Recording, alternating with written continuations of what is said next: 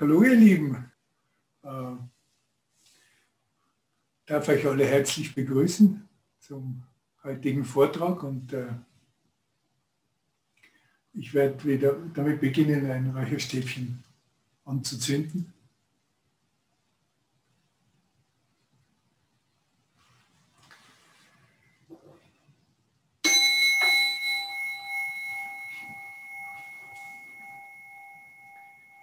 Ich hoffe, alle hören mich gut und äh, vielleicht kann am Felsen da noch irgendwer in der Technik so das verändern, dass man ein bisschen mehr sieht, wer aller da ist. Gut, danke schön. Dann fangen wir wieder an. Dieser Dharma, unvergleichlich tiefgründig und wunderbar, dem ist selbst in Millionen von Zeitaltern nur selten zu begegnen. Jetzt können wir ihn sehen, hören, ihn annehmen und äh, bewahren. Mögen wir die Erkenntnis des Buddha verwirklichen.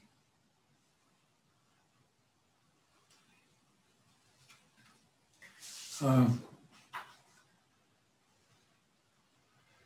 die ganze Praxisperiode handelt von der Stille und ich habe versucht, äh, in den letzten Vorträgen ein bisschen was darüber zu erzählen, wie wir, was wir tun können, damit wir in die Stille kommen und gestillt werden.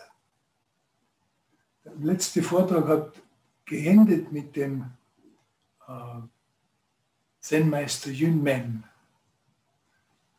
im 8. Jahrhundert unserer Zeitrechnung. Auf die Frage nach der Essenz des Lebens war seine Antwort eine angemessene Antwort. Ja, eine angemessene Antwort in unserem Handeln, Denken und Tun. Das, und das Schöne daran ist, äh, dass das ist natürlich, sagt wenn das die Essenz des Lebens ist, dann müssen wir jetzt noch nicht schon dort sein, sondern das ist etwas, was uns, was wir, ich will sagen, immer wieder verfeinern können in unserem Leben. Wir müssen nicht jetzt schon vollkommen sein. Ich finde das auch sehr angemessen, denn wir alle wissen, dass jedenfalls nach unseren Vorstellungen des Vollkommenen noch weit weg ist. Wir leben in einer außergewöhnlichen Zeit. Und, und jeden Tag hören wir, sind die Nachrichten voll von, von äh, einem Begriff, den ich schon gar nicht mehr in den Mund nehmen möchte, weil wir ihn dauernd seit einem Jahr kaum aus dem Bewusstsein kriegen. Trotzdem, meine Frage dazu, kann, kann diese, diese schwierige Zeit und kann auch die Auseinandersetzung mit diesem Thema uns in unserer Praxis hilfreich sein? Und ich denke ja. Es ist, äh, wenn wir die Nachrichten wir dem zuhören, auch über einen längeren Zeitraum, selbst wenn sie uns auf die Nerven gehen, äh, können wir ein paar Eigenschaften des menschlichen Geistes und des menschlichen Denkens äh, gut sehen,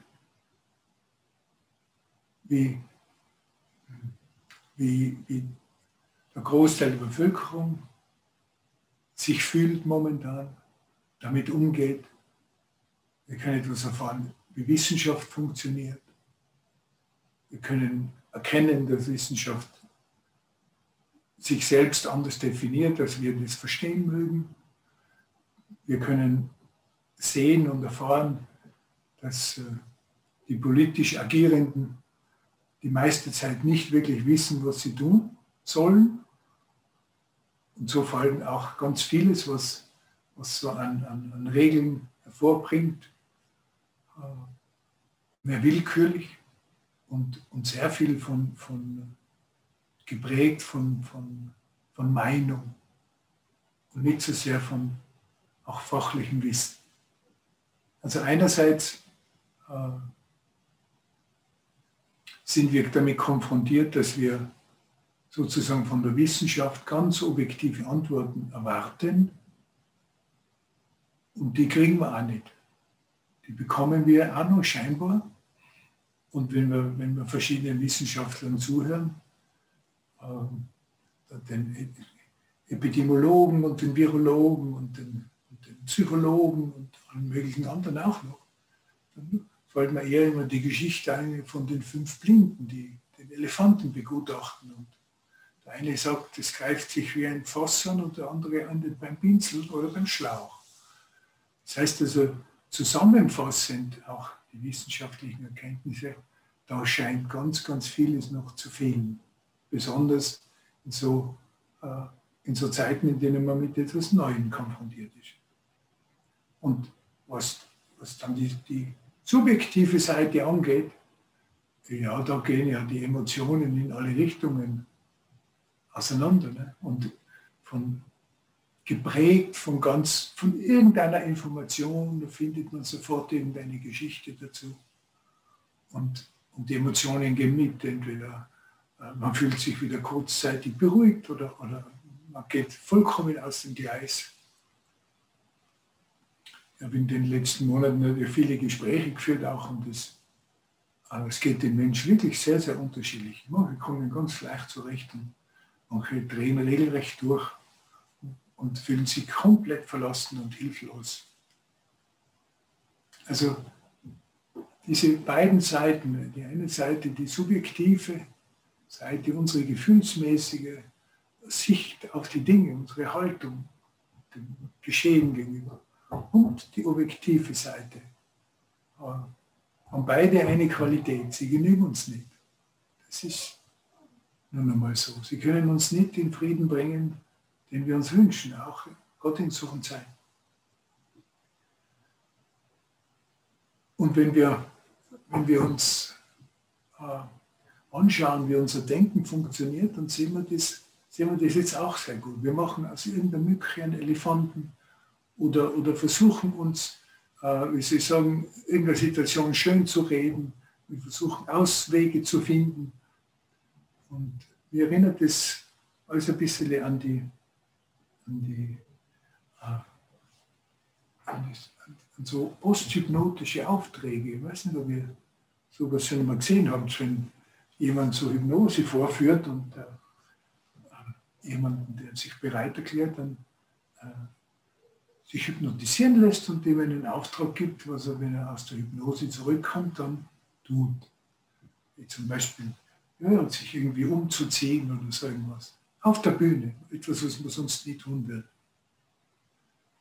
Und die Menschen tun das. Und Zuschauer sind fasziniert, wie leicht man Menschen manipulieren kann. Das ist auch faszinierend und äh, in vielen Fällen handeln wir ganz ähnlich. Was mich aber immer am meisten fasziniert hat, ist eigentlich, wenn man, wenn man solche Menschen fragt, ja, warum hast du denn das, dies und jenes jetzt getan? Dann kommt nicht etwa die Frage, ja, das weiß ich jetzt nicht, bin mir völlig unklar, warum ich jetzt gehandelt habe, sondern ganz im Gegenteil. Es kommt eine eindeutige, ganz logisch nachvollziehbare, konsistente Antwort und Begründung, warum das jetzt geschehen ist. Und so funktioniert unser Denken. Es findet sofort auf alles eine Antwort, um, um, um, um, um sicherzustellen. Die Situation nicht zu wissen oder unsicher zu sein, hält man fast nicht aus. Und es geht ganz, ganz geschwind. So finden wir sofort eine konsistente Antwort. Und so geht es uns auch in dieser Zeit jetzt so, dass wir jeden Tag kann es passieren, dass wir mit unseren Gefühlen und Emotionen ein bisschen schwanken und uns von dieser, von dieser Information und von jener beeinflussen lassen. Aber wir finden in uns immer Antwort. Und es geht in erster Linie darum, dass wir wissen, dass wir also in einer, in einer Art und Weise Recht haben.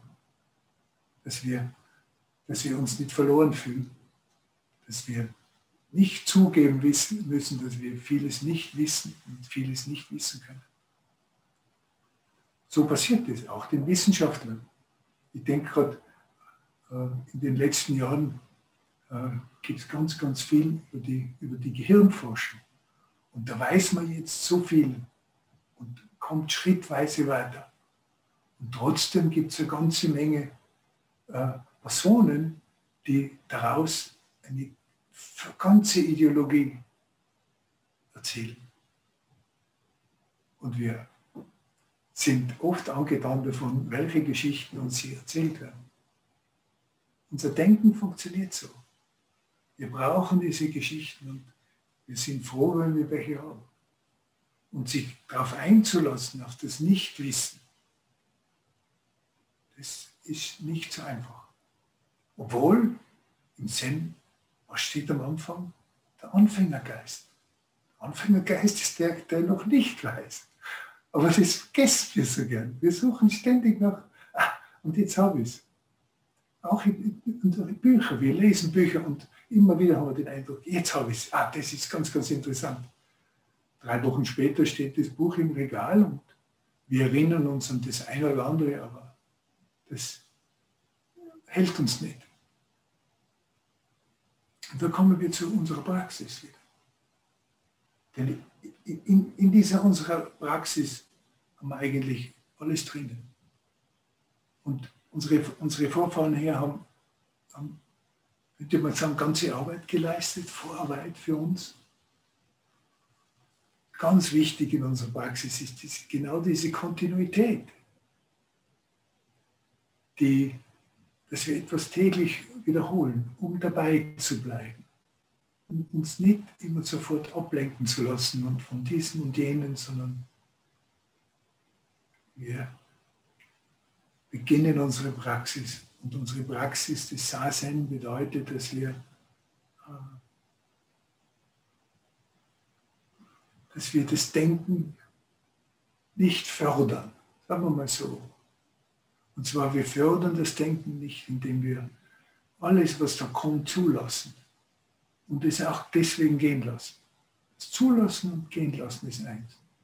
Aber im Normalfall tun wir eben genau das nicht, sondern wir greifen nach jedem Gedanken, um Antworten zu kriegen auf die Fragen, die, in die das Leben uns, uns stellt. Und das Sasen ist eigentlich ein Schritt zurück, um nicht sofort in diesen gefangen zu sein in irgendwelchen gedanklichen Konzepten, sondern den Abstand zu nehmen insgesamt und von einer anderen Position her zu reagieren. Der Buddha hat dazu äh, den Vorschlag gemacht, äh, in, in, vierfacher Weise auf alles, was uns begegnet, äh, hinzuschauen. Diese vier Aspekte sind, sind für mich ganz, ganz wichtig. Und die helfen uns immer wieder weiter. Von zweien haben, haben wir vorher schon gesprochen. Das einerseits eben die ideelle, im Gegensatz zur materiellen Herangehensweise oder wir können auch sagen eben die gefühlsmäßige zu, zur äh, äh, mentalen Herangehensweise. Beide lassen uns in gewisser Weise in einem Chaos zurück. Oder wenn wir an das Yin-Yang-Zeichen denken, wo, wo, wo, diese Aspekte schon drinnen sind, als Form, dass wir es versehen können. Dieser Kreis, der geteilt ist in genau zwei Hälften. In jeder Hälfte ist schon das andere wieder, wieder zu finden in der Mitte, im Wechsel, im Austausch.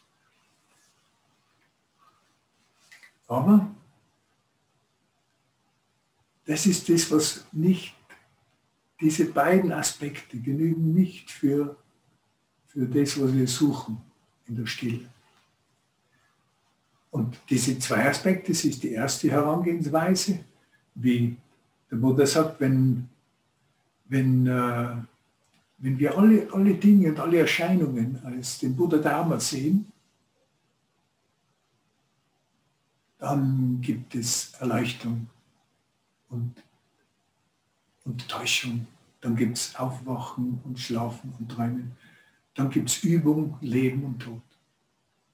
Wenn wir alle Dinge getrennt von uns sehen, dann gibt es keinen Buddha, dann können, kennen wir die Materialisten und Atheisten. Für die spielt Religion und all das, wovon wir normalerweise sprechen, keine, keine Rolle. Das ist alles, dann gibt es weder Buddha noch gibt es, noch gibt es Erleuchtung und Verblendung sondern gibt es nur Fakten. Beide Aspekte hat der Buddha gesehen, ganz klar. Beide haben ihre Richtigkeit und ihre Wirklichkeit, aber sie führen nicht zum Frieden im Geist und nicht zur Erkenntnis dessen, wodurch das Leid im Leben beendet wird. Das ist das Ziel des Buddha gewesen. Also diese beiden Aspekte genügen nicht. Deswegen der dritte Aspekt, den der Buddha. Äh, und der ist sehr interessant, nämlich die Lehre des Buddha ist von allen Anfang an jenseits dieser beiden Aspekte. Jenseits, umfasst beide Aspekte. Und deswegen gibt es dort wieder alle Dinge, Buddhas Erleuchtung und so weiter. Und dies, dieser Aspekt ist genau das, was, wo uns unsere Praxis, wo sich unsere Praxis eigentlich abspielt. Wenn wir, wenn wir zum Beispiel äh, in, in der Früh das Käser anziehen, dann rezitieren wir das Käser-Sutra. Und das heißt, gewandte Befreiung, genau. Das ist das. Gewandte Freiheit. Fällt jenseits von Form und Lehre. Das ist auch das. Jenseits von Subjektivität und Objektivität. Dieses Feld, wo wir hingehen, das ist das, ist das worum es geht. Und nur aus diesem Feld heraus, da gibt es das Erwachen, die, die Gewissheit, die Freiheit von Angst und das Ende von Leid. Wie wir suchen. Oder wie wir, ja, möchte man sagen, wie wir, wir uns in unserer Praxis bemühen, dass, äh, dass diese tiefen Einsichten in uns Platz greifen können. So müssten wir es eigentlich sagen, gegenwärtig sein und absichtslos im, im Sitzen. Und wie im Shinji-Me steht, die Verwirrung erschöpft sich von selbst. Und, und alles kommt, kommt aus, aus, unserem, aus unserem Sitzen. Wir begegnen uns hier in dieses Feld. Gegenseitigkeit. Und die, der vierte Aspekt, die vierte Herangehensweise ist dann die, äh, was es heißt, obwohl es die ersten drei Aspekte gibt, obwohl wir jenseits von Form und Lehre gehen, fallen die Blüten, sind jetzt gerade die Kirschblüten, obwohl wir das nicht mögen und wächst das Unkraut, obwohl uns das gar nicht passt. Also insgesamt der Eintritt in, den, in das So-Sein von allem, was uns begegnet und lebt. Und das zu bejahen. Und das letzte Mal war der Aspekt auf das, auf das äh, Bekenntnis des Karma, das Bejahen von allem, was geschehen ist und geschieht. Das innere Bejahen, das ermöglicht uns den Wechsel in das Feld jenseits von Form und Lehre, jenseits unseres unterscheidenden und bewertenden Geistes, das uns immer Frieden bringt. Äh, dazu möchte ich euch etwas vorlesen, und zwar das von Hakuin Senji, das Lied des Sassen. Wir haben so wunderbare alte Texte und sie, wenn, wir, wenn wir es schaffen, dass wir, dass wir unser alltägliches Erleben damit in Verbindung bringen, dann, dann, dann fallen dort nicht die Blüten, sondern sie wachsen und entfalten sich. Und es ist wunderbar, immer wieder diese alten Texte äh, zu lesen und den, den Dharma richtig zu spüren, der da drinnen steht glaube, dass das wieder das Lied ist, das sehr gut passt. Alles Seiende ist der Natur nach Buddha, wie Eis seiner Natur nach Wasser ist. Getrennt von Wasser gibt es kein Eis. Getrennt vom Seienden kein Leben des Buddha.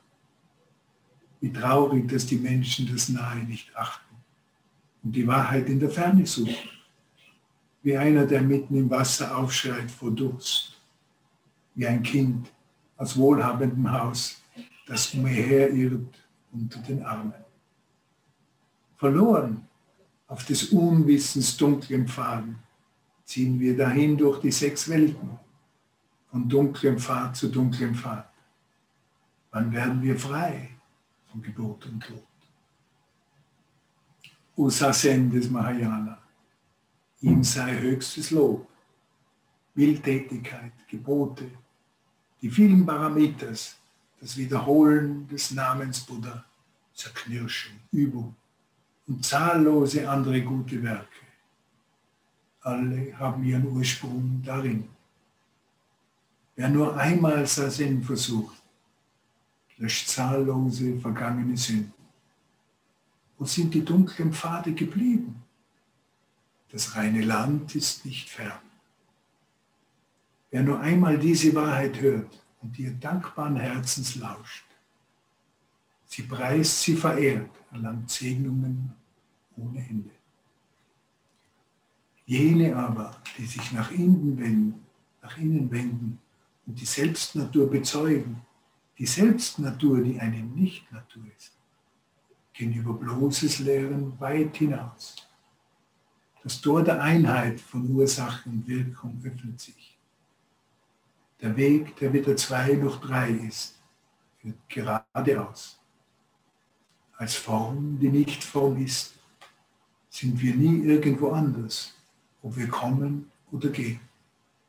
Als Gedanke, der nicht Gedanke ist, sind selbst Gesang und Tanz die Stimme des Dharma. Wie grenzenlos frei der Himmel des Samadhi, wie hell der volle Mond der vierfachen Weisheit. Fehlt noch etwas in diesem Augenblick? Nirvana vor unseren Augen? Das Lotusland an diesem Ort, dieser Leib, das Leben des Buddha. Senshin, meist im 17. Jahrhundert, der das Sasen wieder populär gemacht hat. Und noch die erste Strophe vom Lied des Wurzelgeistes von Bankai. Ungeboren und unvergänglich ist der Geist der Quelle. Erde, Feuer, Wasser und Wind. Nur eine Absteige über Nacht. Auch ein wunderbarer Text, der mich immer sehr berührt, besonders wenn wir, äh, wenn wir vergessen, wie, wie jeder dieser Körper, die vergänglich ist, sehr schnell und äh, wir das äh, so gern verschieben oder verdrängen. Dabei ist es so. Unser, unser wirklicher Platz ist im Ungeborenen und Unsterblichen zeitlos und kein Grund zur Angst. Aber etwas fehlt noch in, diesem, in dieser Runde. Und, äh, was es fehlt, ist, äh, was bedeutet es für unser Leben? Oder ein Hinweis darauf. Und da ähm, fällt mir ein Koran von aus der Sammlung von Tolkien ein. Das ist äh, das Korn 24. Ähm, zwei Mönche, ein älterer und ein jüngerer, sind auf der Reise, wie so oft in diesen Zen-Geschichten, kommen an einen Fluss und sehen, ah, wie die Fischer ein volles Netz ans Ufer ziehen und aus ein paar kleinen Fehlstellen im Netz zischen ein paar Karpfen und befreien sich aus dem Netz und schwimmen davon.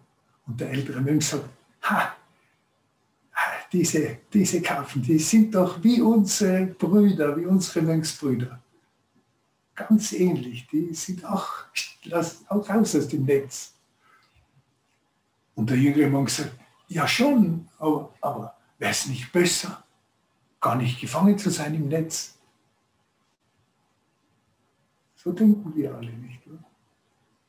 Das hätten wir alle gern, nicht gefangen zu sein im Netz.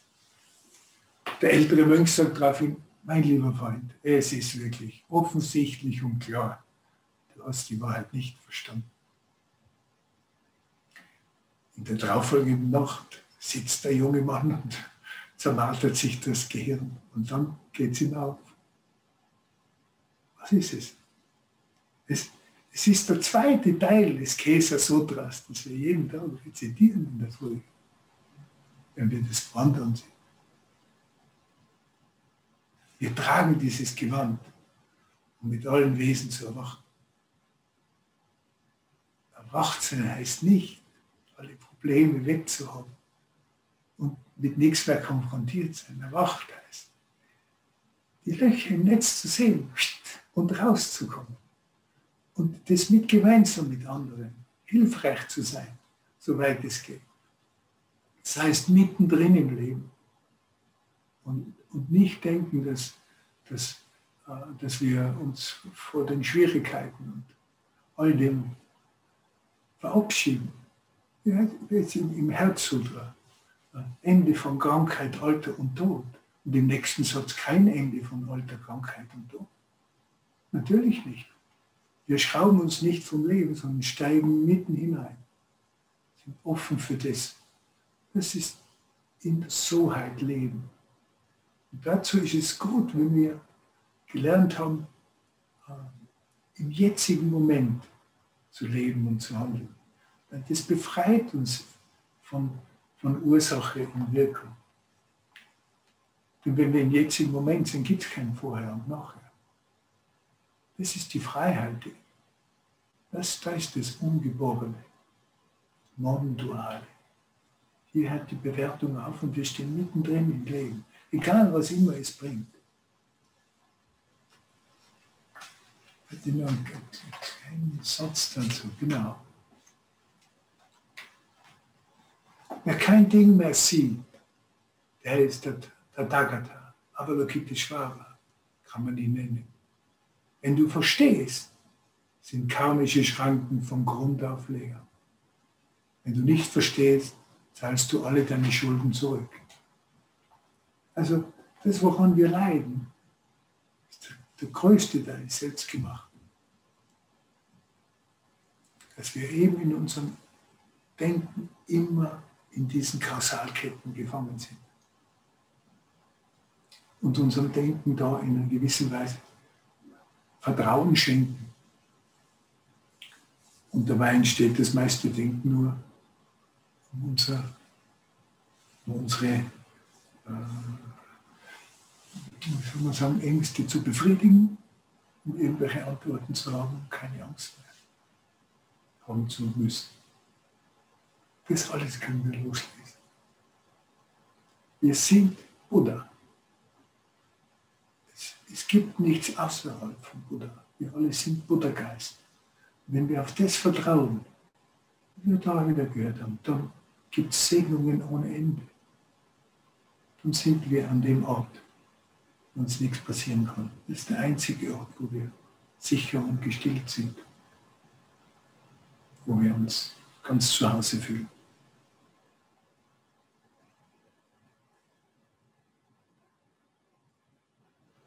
Das wünsche ich euch von ganzem Herzen und bedanke mich fürs Zuhören.